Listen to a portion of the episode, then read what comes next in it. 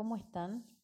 En este espacio nos vamos a dedicar a contarles acerca del proyecto El suelo bajo tus pies.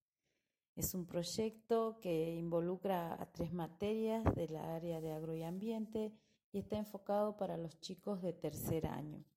En esta ocasión los voy a acompañar yo, la profe Fabiana Caro, eh, que estoy a cargo de la materia de recursos naturales, pero también están los profes eh, Lucas Benicio de Sistemas Agroambientales y Adriana Laxi de Agro y Ambiente.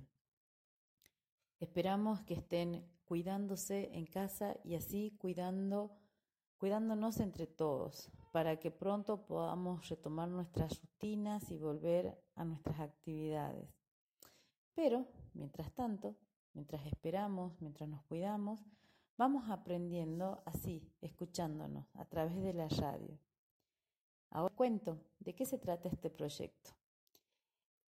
En este proyecto vamos a poder realizar actividades, observaciones, fijar conceptos y definiciones que nos van a ayudar a entender un mismo tema desde diferentes miradas. Para comenzar, vamos a recordar algunos conceptos o ideas. Muchas veces escuchamos hablar de elementos naturales y de recursos naturales. Pero, ¿se refieren a lo mismo? No, no son sinónimos. Tenemos que tener en claro que los elementos naturales son fenómenos o catástrofes que ocurren en la naturaleza y pueden hacernos daño o no. Algunos ejemplos de elementos naturales podrían ser un terremoto, una crecida del río, que muchas veces nos impiden llegar a las sedes y esos los conocemos muy bien. En cambio, los recursos naturales van a ser aquellos elementos que nos brinda la naturaleza, pero que claramente podemos conseguir algún beneficio. Algunos seres vivos nos sirven de alimento, otros nos brindan madera, algunos tienen sustancias que podemos usar como antibióticos para combatir enfermedades, otros elementos son fuertes de energía para nosotros y entonces a todos ellos, por ejemplo, los vamos a llamar recursos naturales.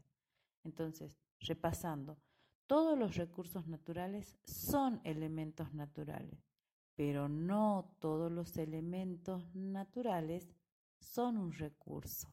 ¿Nos quedó claro? Bueno, entonces, si ya tenemos esta idea y estos conceptos bien definidos, les proponemos hacer algunas actividades en casa, podemos compartirlas con nuestros familiares. Por ejemplo, eh, pueden anotar en un papel o pueden este, estar atentos a lo que cada uno de los integrantes responde. ¿Qué elementos consiguen directamente de la naturaleza? ¿Cuáles de estos elementos los usan para algo? Y ahí, pensando en eso, podemos empezar a, distinguir cuáles los clasificaríamos como elementos naturales y a cuáles como recursos. Bueno, ahora otro desafío. Les proponemos una lista de términos o palabras y que ustedes mentalmente vayan clasificándolas. A ver si por ahí podemos armar una lista correcta entre elementos naturales y recursos naturales.